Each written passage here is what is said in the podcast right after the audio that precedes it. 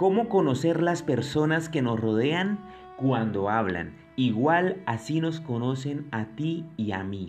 Hay personas que hablan de venganza, de división, de rechazo, y es porque esto es lo que hay en sus corazones. Pero también hay quienes tienen en su corazón unir, perdonar, restaurar, bendecir.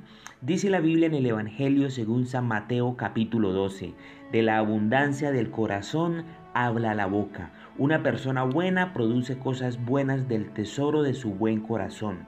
Y una persona mala produce cosas malas del tesoro de su mal corazón. Quiero que analicemos algo. ¿Cómo estoy hablando? ¿A quién estoy escuchando? Llénate del Espíritu Santo de Dios y hablarás de amor, de perdón, de restauración y bendición.